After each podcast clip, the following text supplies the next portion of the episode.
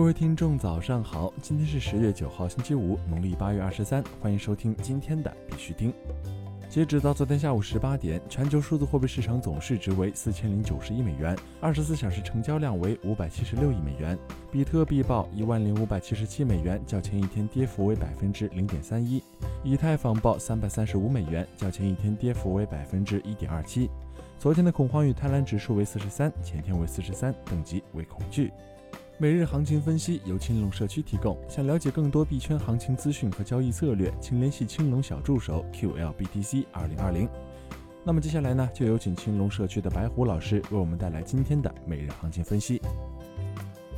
大家好，欢迎来到每天早间的必须听专栏之比特币精讲。今天是二零二零年十月九号。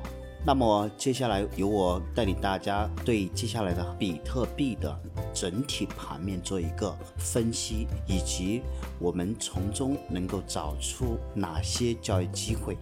首先，我们看一下周线级别，比特币缩量下跌，MACD 高位形成死叉，零轴下方量能柱刚开始释放。布林中带支撑幺零三零零附近依旧是不可忽视的重要支撑，因为近几周价格回调至中带都展开了反弹，周线走势偏中性。那么日线的反弹受阻于布林中带幺零六六八开始展开回落，MACD 零轴下方交叉运行，整幅配合量能逐步缩小，价格盘整于均线下方并形成了粘合。日线关注一百二十日均线支撑幺零四零零附近，日线走势总体偏弱。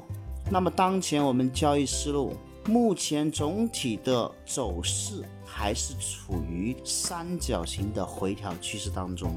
我们对接下来是暴跌啊，还是回调啊？首先我们不得而知，但是我们一定要记住。多空拐点呈现，我们不管暴跌还是回调，一定要选择反弹至重要的阻力带去考虑空单。啊，现货建议回避一下当前回落的风险，因为目前总体盘面并不是太稳定。那么对于做高位做空的这些朋友来讲，啊。如果是回调，当然是更好；如果是暴跌，那么就是海赚，对不对？如果放量跌破支撑，行情有再次考验日线一百八十日均线支撑，也就是九八三零的可能性。如果在九八三零，一定会遇到多头的强力阻击，这个时候我们就要判断它向下释放的量能到底有多大。如果空头快速的击穿九千八，那么势必会迎来大量的放量情况，多头的止损已然成为空头的燃烧期。好了，今天的必须听就到此为止，感谢各位每天持续的收听，也同时祝各位投资愉快。好，感谢白虎老师为我们带来的每日行情分析。在这里呢，必须还是要提醒各位，投资有风险，入市需谨慎。相关资讯呢，不为投资理财做建议。以下是新闻播报。今日头条：汽车区块链联盟发布去中心化汽车充电网络规范。汽车区块链联盟 MOBI 发布了一个全球标准，将区块链技术集成到去中心化的汽车充电网络中。MOBI 的电动汽车电网集成工作组的第一个设计规范，试图为去中心化充电网络奠定基础，以便更好地利用多余的绿色能源。详细介绍了车道电网集成、标记碳信用和对等应用等系统。据悉，MOBI 是以区块链技术解决汽车问题的行业组织，于2018年5月成立，本田、福特、宝马。Conlegencies、R3、IOTA 和 Tezos 都为其成员。美国国会议员提交新法案，建议使用区块链记录合法化。美国国会区块链核心小组的 David 和 Darren 本周三在众议院提交了《2020年区块链记录和交易法》，目前的法案将禁止个人仅仅因为电子记录是通过区块链创建、储存或保护的，而否认电子记录的法律效力。此外，该法案还将在2000年全球和国家商务电子签名法中纳入区块链和智能合约，这是美国联邦法律更广泛的保护电子签名的基础。该法案的作者在一份声明中说：“这将使区块链记录合法化，成为洲际和国际贸易中的法律手段。”国内新闻。随着 DeFi 的放弃，以太坊用户从高昂的费用、交通拥堵中获得缓解。所谓的去中心化交易所加上加密货币交易的放缓，有助于缓解以太坊区块链的拥塞，至少暂时缓解了对网络超载的担忧。随着分散金融迅速发展的舞台上，许多热门代币的价格下跌，交易暂停。Sushi Swap 的 Sushi 令牌是今年最引人注目的首次亮相。在过去的三十三天中，已经下跌百分之七十七，而 DeFi 代放 Compound 的 COMP 令牌损失了百分之三十七。在最大的去中心化交易所 Uniswap 上，日交易量已经跌至二点二四亿美元，而九月一号则创下历史新高九点五四亿美元。Digital Assets Data 的加密分析师表示，整个加密市场的低波动导致了交易量和成本的降低。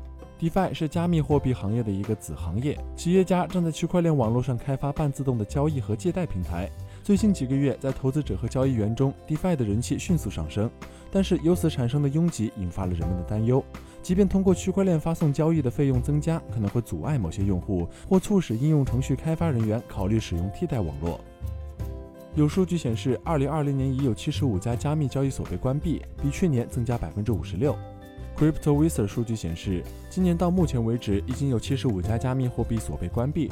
他们要么是自愿关闭，或遭到黑客攻击被政府关闭，要么直接从网络上消失。这个数字比去年增加了56%，并且没有丝毫放松的迹象。报告指出，加密货币交易所一直在应对竞争、饱和和不断增加的监管。衍生品、非加密货币替代品和去中心化交易所的增长，是今年迄今为止超过75家交易所关闭的潜在原因。DeFi 的增长也被视为一个因素，因为任何不提供与之相关的服务或货币的交易所都可能会被抛在后面。谷歌云不打算收取 EOS 奖励。据 CoinDesk 十月七号消息，谷歌云开发倡导者 Alan Day 表示，谷歌云不打算收取 EOS 奖励，其尚未进入加密挖矿。在周二的新闻稿中，Day 证实了谷歌云宣布参选 EOS 节点的意图，但他表示，谷歌云没有与参与开源协议相关的收入模式。当然，各种协议都是提供奖励来激励节点操作员保护网络服务，但我们现在还不打算索取这些奖励。此前消息，Block 点 One 官方宣布，谷歌云将加入 EOS 社区，并致力于逐步成长为 EOS 网络上的 EOS 节点。酷币已开放 BTC、ETH、USTD 充提服务。据酷币 KuCoin 交易所消息，酷币已经完成了 BTC、ETH、USDT 钱包安全策略升级，并于十月七号开放 BTC、ETH、USDT 代币充提服务。据悉，BTC、ETH、USDT 充值地址皆已更新，短期内旧地址仍可继续使用。截至目前，酷币已经开放共计六十五种代币充提服务。美国国税局正就加密税收指南与财政部合作。据昨日消息。美国财政部税务总局最近进行的审计发现，美国国税局难以识别使用虚拟货币交易的纳税人。政府已经要求国税局通过对加密交易所实施更严格的规则，来减少这种信息鸿沟。对此，美国国税局在报告中作出回应，称其目前正就明确的指南与财政部合作。吉尔吉斯斯坦央行暂停 SWIFT 跨境交易，防止资本外流。因议会选举引起政治动荡，吉尔吉斯斯坦中央银行已经暂停 SWIFT 金融网络进行跨境交易。十月七号，吉尔吉斯斯坦央行官方代表埃达在一份声明中宣布，暂时终止 SWIFT 在吉尔吉斯斯坦的业务。埃达表示，该行决定暂停 SWIFT 交易是为了防止资本外流，确保资产安全。他声称，央行计划在该国局势稳定以后立即恢复 SWIFT 交易。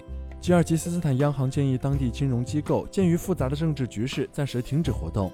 十月七号，央行发布了一份官方声明，要求吉尔吉斯斯坦商业银行和贷款机构停止营业。电商巨头 Shopify 接受加密货币付款，由 Alchemy Pay 提供相关服务。据雅虎财经十月七号消息，市值超过一千二百亿美元的电商巨头 Shopify 与 Alchemy Pay 已达成合作，在其支付模块中上线由 Alchemy Pay 提供相关服务的加密货币支付收银台。Alchemy Pay 产品主管 Sean 表示，Shopify 加密货币支付业务场景涉及一百万电子商务商户，这些商户在2019年为超过2.18亿消费者提供服务，这将对全球加密货币支付的发展产生较大影响。宝马韩国分公司将推出基于区块链的会员计划 BMW Vintage。宝马韩国分公司周三宣布，该公司将很快在韩国推出一项名为 BMW Vintage 的区块链奖励计划。BMW Vintage 是一项新的会员计划，允许客户收集奖励积分，并使用这些积分来进行支付或获取一些相应的服务折扣。好了，今天的必须听新闻播报就到这里。更多区块链资讯呢，请关注我们的微信公众号 b i x u t i n g 下划线，也就是必须听的拼音加上一个下划线。喜欢的呢，点赞收藏，记得分享给身边的小伙伴哦。最后呢，感谢各位听众的支持，祝大家度过美好的一天，我们下周见。